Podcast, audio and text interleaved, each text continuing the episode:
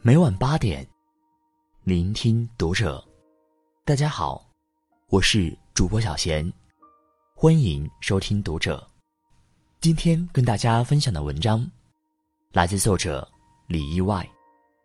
彻底看清一个人的瞬间，关注读者新媒体，一起成为更好的读者。俗话说，在家靠父母，出门靠朋友。然而大喜大悲看清自己，大起大落看清朋友。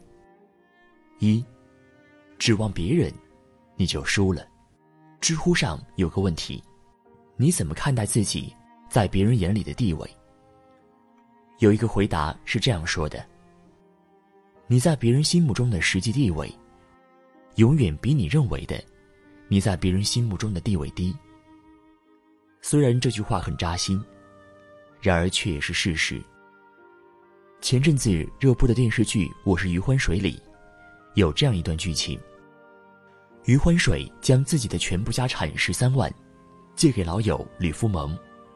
前前后后过了五年，余欢水想买车，问吕夫蒙能不能还钱。吕夫蒙二话不说。满口答应。可当余欢水兴高采烈的带着老婆孩子去选车时，然而却打不通吕福蒙的电话了。没想这个曾经信誓旦旦的人，此刻就像人间蒸发了一般。余欢水简直不敢相信他能无赖至此。为什么骗我？你就是这样对待兄弟的？而吕福蒙竟然摆出一副死猪不怕开水烫的嘴脸。我就是骗你。怎么了？钱我会还你的，不过得看我的心情。吕福蒙其实有钱，然而他就是不还。吕福蒙其实知道余欢水的处境，然而他根本不在意余欢水的死活。我们讲这个故事没有别的意思，只是想告诉你们：永远别高估你和任何一个人的关系，否则。你会大失所望。还记得《霸王别姬》里的程蝶衣和段小楼吗？当程蝶衣知道段小楼要娶妻时，抓着对方的衣领，泪流满面的追问：“我们不是说好，要唱一辈子的戏吗？”然而对小楼来说，唱戏，从来只是谋生；儿孙绕膝，不宜粗使，才是他想追求的人生。所以他在乱世中，可以为了保全自己的性命，告发蝶衣，陷他于不义。然而蝶衣却因为小楼的背弃，选择了自刎离世。想到他们说的，世间总有两种人最容易受伤，一种是太执着的人，一种是重感情的人。太执着的人，对往事念念不忘，对伤痛。耿耿于怀，最后圈地自伤。重感情的人，失望于诺言像春天的花一般短暂，失望于以真心相换的朋友，没想转身就可以把自己出卖。成年人的世界，总得学会一个人走，然后一个人经历所有。从现在起，欢喜忧愁自己独挡。风霜雨打，自己消化。别再高估任何一段感情。你得知道，处处依靠别人，事事指望别人，你就输了。二，看清一个人，用不着翻脸。被人伤害的时候，你频频失落；把人看清的时候，你处处较真。然而你忘了。不是所有的鱼都生活在同一片海里。三观不同，不必强融；人心不同，不必同行。网上有个新闻，一位女子在公交站台踉踉跄跄，又反复摔倒，司机发现后，赶忙上前去扶起。上车后，女子告诉司机，自己赶着去上班。司机问。为什么病成这样，还要去上班？女子的回答是：如果不去的话，那么这个月三百块的全勤奖就会泡汤。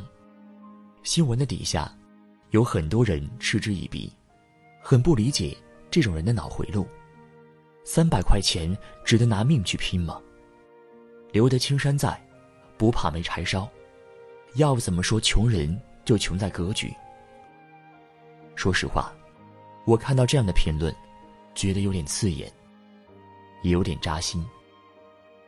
想起一七年的时候，那时自己也是一穷二白，那时刚刚来深圳，人生地不熟，又处处碰壁。先不说根本没有存款，那简直就是月月负债。那次朋友生日，我因为没有东西能送出手，花了两周时间，自己画了一幅画。原以为朋友收到画，就算不喜欢，再从头到尾。了解我窘迫的生活状况下，也至少不会怪罪。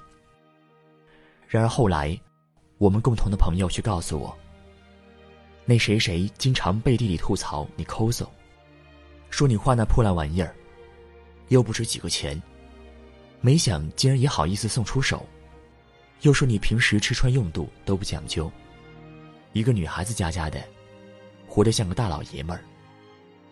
那一刻，我真的如鲠在喉，又无言以对。那时的心情，用微博上那段很火的话来描述，再合适不过。我们生活在不同的世界，你生活在一艘豪华的大船上，船上风景很美。然而我抓着一块浮木，努力飘啊飘，海浪一波一波拍过来，怎么躲也躲不过，随时都有被淹死的危险。还要担惊受怕，有没有鲨鱼经过？那么这样的我，若没有资格与你肩并肩，但至少可以悄悄离开你。就这样，我和朋友渐渐断了联系。那些伤人的话语，曾经的我耿耿于怀，而今的我，已不想去追问什么，也不想去要和答案。有句话是这样说的：“闭嘴是一种修行，沉默是一种历练。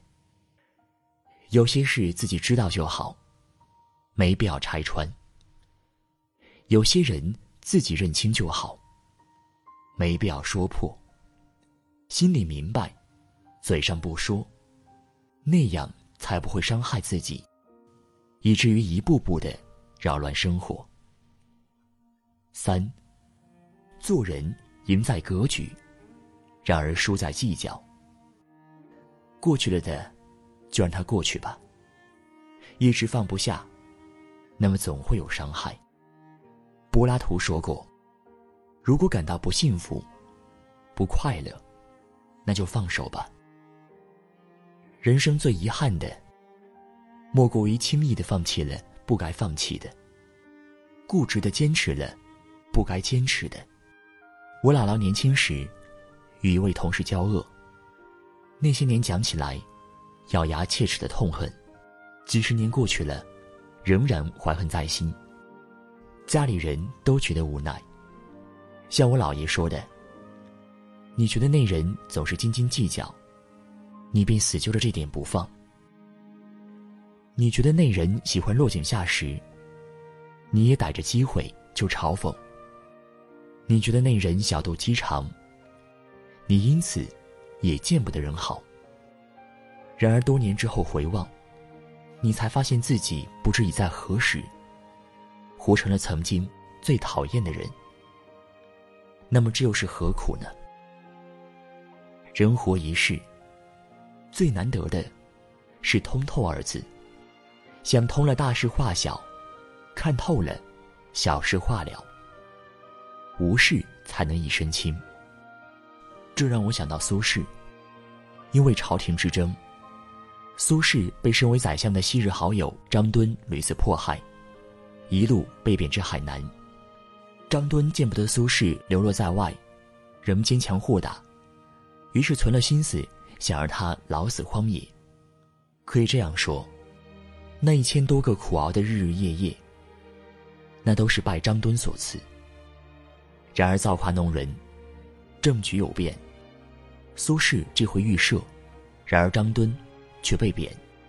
苏轼回京路上，张敦的儿子张元给苏轼写了一封言辞恳切的信，希望他能对父亲网开一面。苏轼在回信中这样写道：“但以亡者，更说何意？”意思是，一切都已经过去了，那么就别再提了。不仅没有加以迫害，还给病中的张敦送去药方，希望他早日康复，并嘱咐他保重身体。